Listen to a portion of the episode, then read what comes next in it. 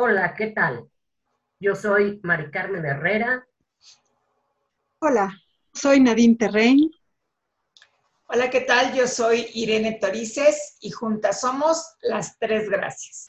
Y el día de hoy, siguiendo con las princesas de Disney y de no Disney, yo les voy a presentar a Blancanieves. Blancanieves es un cuento escrito por los hermanos Grimm que se caracterizaron, aún no siendo literatos, por escribir historias para niñas y niños o historias infantiles que no necesariamente eran, em, tenían finales felices y tampoco necesariamente eran las que les permitieran ir a dormir tranquilamente a quienes se los leían o a quienes se acostaban para que les leyeran sus papás. Les voy a contar un poco eh, modificada la historia de Blancanieves. Blancanieves es una niña que nace por deseo de su mamá de tener una hija que tuviera la piel blanca como la nieve, las mejillas eh, rosadas o rojas como el carmín y el pelo negro como el ébano la madre de Blancanieves muere al nacer ella y el padre se casa por segunda vez con la que termina siendo la madrastra malvada del cuento de Blancanieves, quien no soportaba que alguien fuera más bella que ella y tenía un espejo que se presume que era un espejo mágico al que le preguntaba todos los días quién era la persona o la mujer más bella de ese reino. Estos espejos en realidad existieron. Estos espejos eran fabricados en LOR y tenían propiedades acústicas, eran espejos enormes en cuanto a su altura y anchura, lo que hacía que al hablar de cerca, la reverberación hacía que resonaran las personas, las palabras de la persona que se miraba frente al espejo. Por eso se creía que el espejo hablaba. La madrastra, que como ya he dicho, ardía en odio, en soberbia y en envidia ante la belleza de Blancanieves, solicita a uno de sus servidores que cometa feminicidio. El feminicidio, quienes no lo sepan, es un tipo de homicidio específico en el que un hombre asesina a una mujer o a una niña solo por su género. Y a diferencia de otros tipos de asesinato, los feminicidios suelen ocurrir por personas cercanas al hogar como consecuencia de la violencia de género. Pero siguiendo con Blancanieves, este hombre, que era un cazador, no es capaz de cometer feminicidio. Y ante los ruegos de Blancanieves cede y la deja ir confiando en que será devorada por las fieras del bosque. Sin embargo, la madrastra le había pedido que le llevara como prueba, en el cuento de los hermanos Grimm, los pulmones y el hígado de Blancanieves. El cazador mata a un jabalí, le retira los pulmones y el hígado y se los lleva a la reina, la cual se los come y si hubieran sido los pulmones y el hígado de Blancanieves, hubiera cometido antropofagia. La antropofagia alude al acto de ingerir carne de un ser humano. Las personas que, comen carne de otros humanos se conocen como antropófagos o caníbales. Afortunadamente, la madrastra de Blancanieves no cayó en esa categoría. En este camino por el bosque, huyendo de su madrastra y del cazador, Blancanieves encuentra la casa de los siete enanos una casa pequeña, a diferencia de la historia de Blancanieves eh, de Disney, completamente limpia, en donde llega y se despacha cometiendo allanamiento de morada, como si fuera ella la propietaria del recinto. ¿Qué es el allanamiento de morada? El allanamiento de morada consiste en entrar o permanecer en un domicilio o en un lugar sin consentimiento, lo cual hizo ella. Cuando es descubierta por los residentes de la casa, es decir, por los siete enanos, les platica que está huyendo de su madrastra y que intentó matarla el cazador. Los enanos, después de discutir un rato para permitirle quedarse en su casa, le dicen que está bien, que se quede, pidiéndole que se haga cargo de la limpieza y que entonces nada le faltará. Pero en la historia nunca se habla de si iba a haber una remuneración económica hacia Blancanieves, lo cual puede considerarse como explotación laboral, trata o esclavitud moderna lo cual abarca diferentes aspectos tanto económicos como legales, sociológicos y por supuesto de derechos humanos. No distingue edad, sexo o actividad económica. Es un acto o una serie de actos cometidos por grupos o personas que abusan de la vulnerabilidad de otros con fines de lucro. En este caso, con la vulnerabilidad o por la vulnerabilidad de Blancanieves al no contar con un hogar y al estar siendo perseguida y amenazada de muerte. Son formas encubiertas para ver si alguna nos suena, que nos cheque con Blancanieves. Son formas encubiertas para someter a las víctimas no tan evidentes como el secuestro y el encierro, aunque aquí en la historia sí lo hay, la servidumbre por deuda, la amenaza con denunciar delitos cometidos en situación de trata, la amenaza por situación migratoria irregular, las adicciones, la retención ilegal de documentos y el aislamiento. Que por ahí podríamos ponerle palomitas cuando menos a tres, como sería la servidumbre por deuda, pues finalmente le permiten quedarse en su espacio de vivienda. Sin embargo, tiempo después, la reina o la madrastra de Blancanieves vuelve a preguntarle al espejo quién es la más hermosa de todo el reino y el espejo le vuelve a contestar que no hay mujer más hermosa que Blancanieves. Cuando la reina se entera de que Blancanieves vive, se pone toda loca y se disfraza para ir a buscarla y matarla. Pero a diferencia nuevamente de la película de Disney, no lo hace o no lo intenta una sola vez. La primera vez que encuentra a Blancanieves, le vende un lazo de colores con el cual, al ofrecerse a ponérselo en el cabello, la ahorca hasta dejarla inconsciente y prácticamente muerta. Para eh, desgracia de la madrastra, Blancanieves sobrevive gracias a que llegan los enanos y la encuentran tirada en el piso. Tiempo después, la reina vuelve, aunque ahora con un peine envenenado, que le dice, déjame peinarte yo Blancanieves cede nuevamente y le encaja el peine envenenado en el cuero cabelludo. Y por último, vuelve con la famosa manzana envenenada que todas y todos conocemos, la cual por codicia come Blancanieves y muere después de comerla. Lo que pasa con Blancanieves, después de que le habían advertido los enanos una y otra vez. No dejes entrar a nadie, no le abras la puerta a desconocidos, ten cuidado que mira que ya te la hicieron una vez. Podríamos denominarlo conducta suicida no determinada, lo cual hace alusión a una conducta con grado indeterminado de intencionalidad suicida que puede resultar sin lesiones o con lesiones o causar la muerte, ya sea autoinfligidas o con un grado indeterminado de intencionalidad. Eh, sabiendo la muerta y viendo cómo conservaba su belleza Blancanieves, los enanos se niegan a sepultarla para conservarla en la punta de un monte o de un cerro. Y para ello mandan hacer una caja de cristal en donde con letras de oro se lee Blancanieves. Eh, la velan por turnos en la cumbre de la montaña, hasta que un día un príncipe que cruzaba por ahí ve el ataúd, ve a Blancanieves dentro de él y le pide a los enanos que se la vendan. O sea, como si no fuera suficiente lo que ya había pasado, le pide que se la vendan. Los enanos en principio se venden, yo creo que un poco porque no entendían cómo era posible que este hombre pues, fuera necrofílico, ¿no?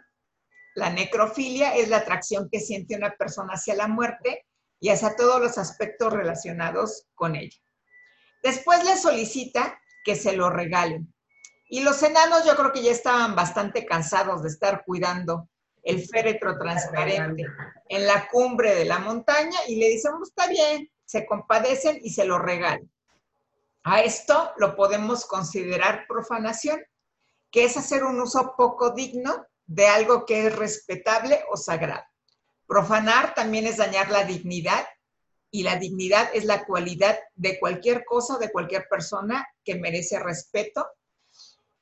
Y yendo en el camino, cargado el féretro por sus ayudantes del príncipe, no lo transporta en una carroza como nos dicen en el cuento de Disney, se tropiezan los que lo van cargando y el pedazo de manzana sale de la garganta de Blancanieves. Ella despierta, sorprendida y un poco aturdida y asustada.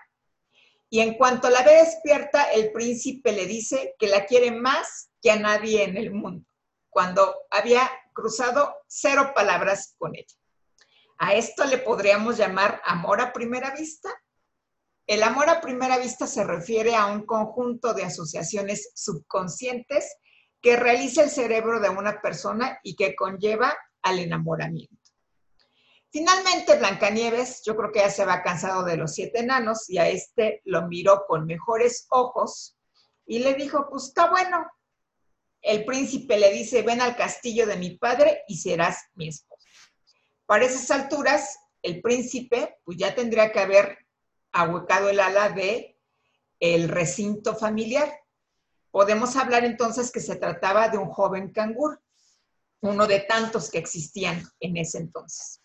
Los jóvenes canguros de los que hablaré en otro programa son este conjunto de jóvenes parte de actualmente una realidad internacional.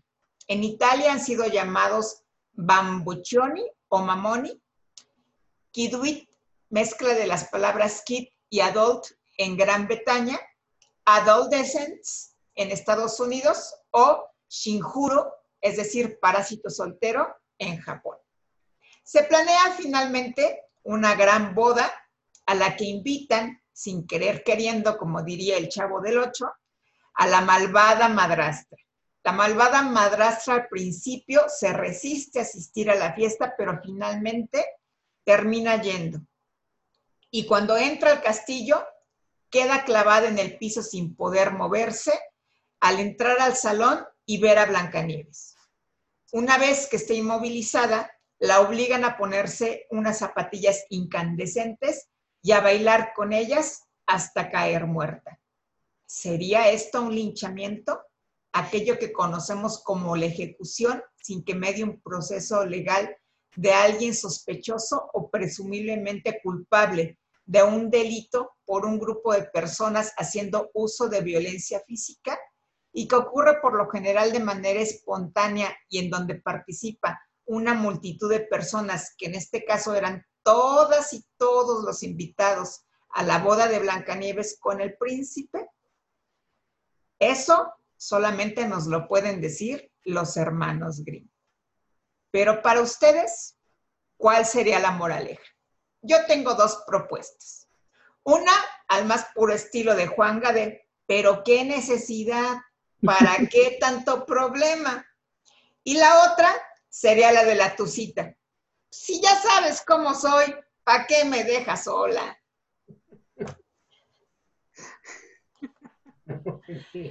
¿Cuál es la suya, mis queridas amigas? Qué bárbara, qué, qué manera de desmenuzar un cuento. Menos mal que de desmenuzar y no de destrozar el cuento.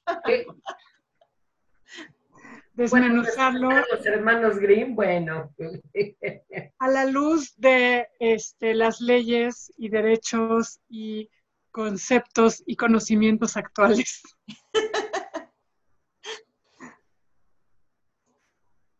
Por eso estoy en contra del desprincesamiento, porque sí le podemos sacar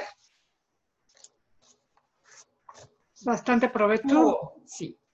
Bueno, pero algo que también eh, les tengo que contar es que se dice que la historia de Blancanieves está basada en la vida de una princesa que sí existió, María Sofía Margarita Catalina von Erthal, princesa alemana del siglo XVIII, que se dice era despreciada por su madrastra, pero fue algo que nunca se confirmó, y que era hija de Philipp Christoph von Erthal, condestable de Curmains, que quedó ciega parcialmente por la viruela y que por su, su bondad era amada por toda la gente del pueblo, un pueblo esencialmente minero.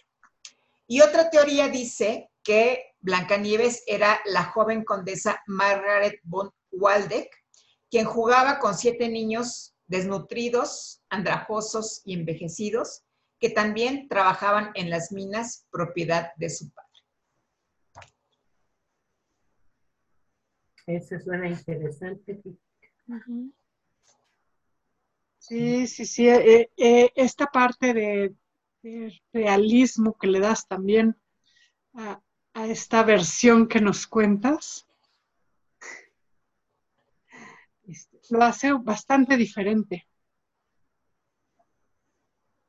En realidad, este, eh, este cuento habla mucho de los deseos de cada uno de los personajes, ¿no? Habla de, del deseo de la madre de Blancanieves, del deseo de la madrastra y de, del deseo de todos menos de Blancanieves, ¿eh? Bueno, yo creo que se habla del deseo de Blancanieves, pero del deseo de morir, ¿no? O sea, ah. burra orejona ella que por más que le decían, cuídate de cualquiera que venga, no dejas entrar a nadie que no conozcas y pues tres veces intentan asesinar, en realidad cuatro, porque la primera es la del cazador. La primera es la el deseo de muerte, ¿no? Es cierto. Por ahí está el, deseo. Que, ante tanto deseo a su alrededor, pareciera que es lo que le, le queda a ella. O sea, ella es el objeto de deseo de muchas otras personas de, muchas maneras. Y a ella le queda como, pues, ah, sáquenme de aquí, ¿no? Sí, al sentirse con el agua hasta el cuello. Claro. ¿Para dónde corro? Por la salida más fácil, dicen algunos, ¿no? Yo, yo lo que, lo que veo que predomina por el, el cuento que analicé yo y en este que estás analizando tan, tan este, creativamente, tan actualizado. Eh, y lo que me doy cuenta es cómo media esta aprendizaje, que es algo muy real de rivalidad entre las mujeres, sea madrastra, sea mamá, sea la helada que decía Nadine o bruja o como quieran llamarle de Rapunzel. Pero cómo hay esta rivalidad que curiosamente se da cuando la mujer madura va declinando y puede percibirse la belleza de la que va creciendo. Y que esto, bueno, realmente es algo en la historia de, muchas mujeres. Pero em, no solamente, no sé si la belleza, yo preguntaría ¿cuál sería el objeto de amor real? El ser la más bella y preguntaría, ¿para qué o para quién? Para un espejo. Para un espejo. Podría ser para un espejo, pero ella estaba casada con el papá de Blancanieves. Pero el papá de Blancanieves muere casi inmediatamente. Ah, ok, bien. Ok, entonces aquí no hay esta parte de objeto de amor, solamente eh, terminar o eliminar la belleza de la otra para seguir yo siendo la más bella, la más importante, la, no lo sé. Más bonita de la fiesta. La más bonita de la fiesta, pero que además tiene que, tiene que ver y como que es esta parte de verdad, la historia de muchas mujeres y la historia de muchas mujeres que en algunos otros cuentos vamos a ver cómo van incluso a pelear el objeto de amor. Y esto es como un aprendizaje de este maravilloso sistema patriarcal en el que hemos crecido, ¿no? Y esta parte de envidia y esta parte que nos ha hecho creer, creer a las mujeres que la peor enemiga de una mujer es otra mujer. Yo, yo digo, lo que yo les decía a las mujeres era, ¿será posible que nos vendieron esta idea? Porque si eh, no unidas o en envidia o en rivalidad hemos logrado cosas, será un temor porque si juntas estamos en hermandad o en sororidad, qué tan poderosas podemos ser. Esto es algo que yo creo que es como para mí muy importante, porque sí se va aprendiendo y se va transmitiendo esta parte de rivalidad. Pero entonces empezar a concientizar esto o empezar a verlo desde otra visión nos puede dar algo muy importante, saber eh, eh, que en muchos grupos y que hemos analizado a través de diversos videos, cuando surge la sororidad en las mujeres, cómo pueden soportarse, soportarse emocionalmente, sostenerse en una situación. y yo creo que eso es algo que necesitamos integrar en nuestro, en nuestra imaginario social, femenino, no lo sé. Eso es. Entonces, tu moraleja sería, entre mujeres podremos despedazarnos, pero jamás nos haremos daño. No, no, no. Yo creo que analicemos, porque si realmente la peor enemiga de una mujer es otra mujer, habrá que revisar la historia, porque a lo mejor con, un hombre no ha sido o encontrado lo que, lo que necesitas, pero entre amistades puedes encontrar un sostén y un grupo de apoyo. Yo creo que esa sería la moraleja, como, como cuestionar esto que nos vende. Y la mayoría de los cuentos nos los venden, ¿no? La mayoría. Eso sería mi... Justo antes del programa, porque este análisis que haces, Mari Carmen, eh, es como bastante social. Si lo vemos como más individualmente y como algo que le puede pasar tanto a hombres como a mujeres, justo hablábamos de, de esto que pasa con la edad y con el rol que cumples socialmente. ¿no? Cómo el, ir envejeciendo hace que, no, es solo la belleza, es el más capaz, el, más hábil, el más, eh, eh, el que llega con más bríos, ¿no? Cuando tú vas este, en esta curva de declinación, eh, en general de, de todas tus funciones, tus capacidades, tus vínculos, tus relaciones, y el poder aceptar que tu rol social es otro. En una sociedad que además eh, no valora, la, sociedad actual no valora el rol de los viejos, y que entonces estas personas jóvenes que vienen con más belleza, con más bríos, con más este, ganas en, en un momento dado, y que no encuentran lugar porque las personas mayores no quieren soltar estos lugares, quieren afianzarse y permanecer y, seguir siendo la más bella y que el espejo les siga diciendo es la más bella y la más poderosa y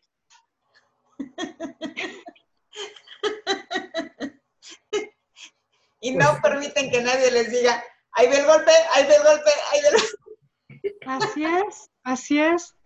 Y que son capaces de envenenar a las nuevas generaciones que llegan a ocupar esos lugares con estos bríos. Justo hablábamos de eso y de, algo que literalmente pasó en una asociación de sexólogos a nivel mundial. Y que pasa en muchas asociaciones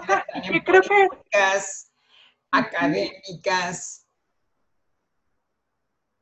justamente hizo este, este, esta fama de los dinosaurios, ¿no? Como los que no quieren soltar el poder y que buscan de qué manera mantenerse y, no permitirle los espacios a las nuevas generaciones, a las nuevas ideas, a las eh, nuevas formas que pueden ir eh, cambiándose y aceptar que mi rol ahora no es ser actor, sino ser mentor estar a un lado, no estar en el escenario, sino tras bambalinas. Y siendo totalmente honesta, yo no, o sea, yo cuando volteo a ver a las nuevas generaciones y digo, ¡ah! ¿no? O sea, ¿por qué vienen a quitarme mi lugar, no? Se o sea, sí lo he sentido, sí he sentido esa competencia y esa dificultad de soltar ese, esos lugares o esos espacios para las nuevas generaciones? No sé, no, yo no sé la respuesta, pero sí sé que en algún momento podemos convertirnos en esa bruja que quiere ser la más bella siempre. Y que nos cuesta trabajo, más allá, más allá de, de la competencia entre mujeres, porque no le pasa solo a las mujeres, le pasa también a los hombres. Claro, sin embargo ahí yo no sé si sería un poco diferente porque sería como ejercicio del poder o tener el control y el poder. Claro, claro. Y entonces tienes estos patriarcas que mantienen el poder hasta el día que se mueren y aunque llegan sus hijos que están que son más capaces estos patriarcas de 80, 90 años que siguen queriendo ejercer el poder y tienen hijos de 50, que también ya están empezando, la, ¿no? Y de todas maneras siguen mandando y siguen sometiendo a esos hijos. A ver, pero también tenemos matriarcas así, no le echemos nada la culpa claro, ¿Por qué no ha abdicado la reina de Inglaterra? ¿Por qué no le deja ya al pobre de Carlitos que se va a morir antes, lo va a enterrar antes? Al pobre de Carlitos el poder, por poner un ejemplo, ¿no? Nada más, fue más consciente, fueron más conscientes los, los reyes de España que la reina de Inglaterra. Eso sí dijeron, o sea, pues ya está aquí, ¿no? Ya queremos vivir tranquilos nuestros últimos años. Adelante, Felipe, ande usted. Así es. Y es, es aprender cuál es, eh, cuál es tu momento. Y creo que, que esa es como la... Yo, yo tendría esa moraleja, como más el análisis desde esta mujer, la bruja, que le cuesta tanto trabajo y que es capaz de tragarse este, simbólicamente a, sus hijos o a las nuevas generaciones con tal de seguir siendo más bella. Claro que si, si hacemos todo el análisis de género, pues le dejan a la mujer esa parte de la más bella y no la parte de la más poderosa, ¿no? Claro. Este, ojalá eh, dijera la más poderosa, pero dice la más bella. Que hace alusión a como toda esta otra parte de, de, dejar a estas nuevas generaciones únicamente como objetos de deseo. Así es. De deseo que te mueras, deseo este, que me limpies la casa, deseo llevarte a mi casa a ver qué hago contigo como trofeo, este, dependiendo de cuál sea el personaje, pero este, el análisis de esta bruja que le cuesta tanto trabajo, como reconocer cuál es su lugar y que quizás necesitamos como sociedad también hacer un trabajo de darle un lugar eh, honorable a nuestros viejos. Yo creo que por eso el, el, budismo zen habla de los apegos, no que esto sería un apego, el apego al poder, al control, a, estar eh, eh, arriba, a no dejar, son apegos, ¿no? Son apegos y, y, según el budismo zen traen mucha infelicidad. La infelicidad está ahí en el apego, ¿no? Alguna vez conocí a una mujer que me, que me dijo algo que me llamó mucho la atención. Eh, ella habló sobre que la comida es un apego. Jamás lo había pensado así, pero me, me hace sentido, ¿no? Creo que sí. Usted es un apego que por eso tenemos el número uno en lugar de obesidad en este país y en muchos otros, ¿no? Justo por estos apegos. Y bueno, todos estos análisis de todos los delitos que se cometen en un cuento de la Edad Media, habla también de la evolución de las leyes. Afortunadamente. porque todo lo que sucede en el cuento eran usos y costumbres de aquella época, ¿no? Una, incluso en la parte más realista que contaste, ¿no? Una este, mujer noble que juega con niños andrajosos que trabajan en las minas, ¿no? En sus minas. En sus minas, sí, además, o sea, ella juega con ellos, ¿no? O sea, son sus juguetes, no es, no, o sea, no es una, un privilegio que puedan tener ellos siquiera eso, ¿no? O sea, nuevamente son objetos, el deseo de ella, se convierten en sus juguetes.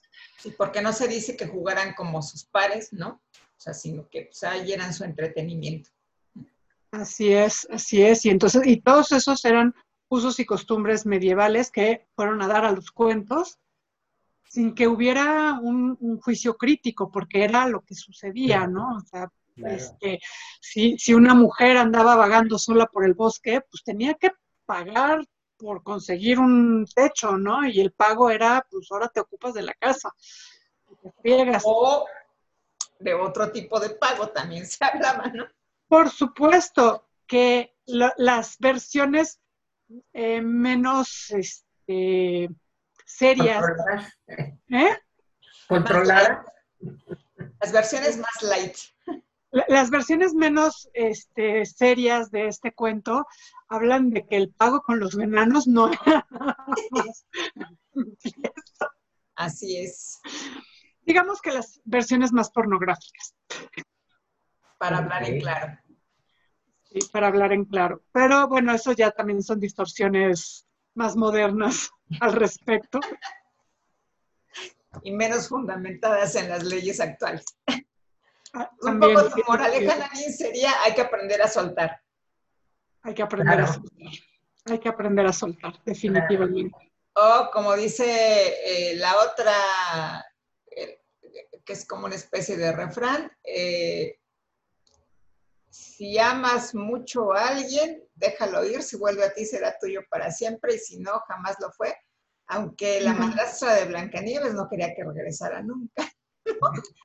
Ahí más bien quizá a los que a los que aplicar esa moraleja eran a los enanos, que no querían soltarlo ni por dinero ni por nada el, féretro de Blancanieves. Yo creo, insisto, mi interpretación es lo, saltaron, lo soltaron por cansancio, porque ya me los imagino a los siete por turnos ahí sentados en una piedra, en la, la punta del monte, ¿no? Cuidando por turnos el féretro de Blancanieves. Debe haber sido cansado. Seguro. Seguro y bastante ominoso. Pues muy bien, excelente información. Excelente actualización en los aspectos legales. Bueno, habrá que este, escribirle a los de Disney para que incluyan este, notitas al margen de los delitos cometidos por las de, los delitos cometidos por cada uno de sus personajes. no son responsabilidad de la casa Disney. al principio o al final, como en algunos programas o series de televisión. Ándale, algo así. Pues esta fue Blanca Nieves. ¿Nos vamos? Nos vamos. Claro que sí, nos vamos. Yo soy Mari Carmen Herrera, soy psicóloga y soy sexóloga. Yo soy Nadine Terrein, soy psicóloga, psicoterapeuta y terapeuta de parejas. Y yo soy Irene Torice, soy terapeuta ocupacional y sexóloga y juntas somos las tres gracias. Hasta la próxima. Hasta la próxima. Thank you.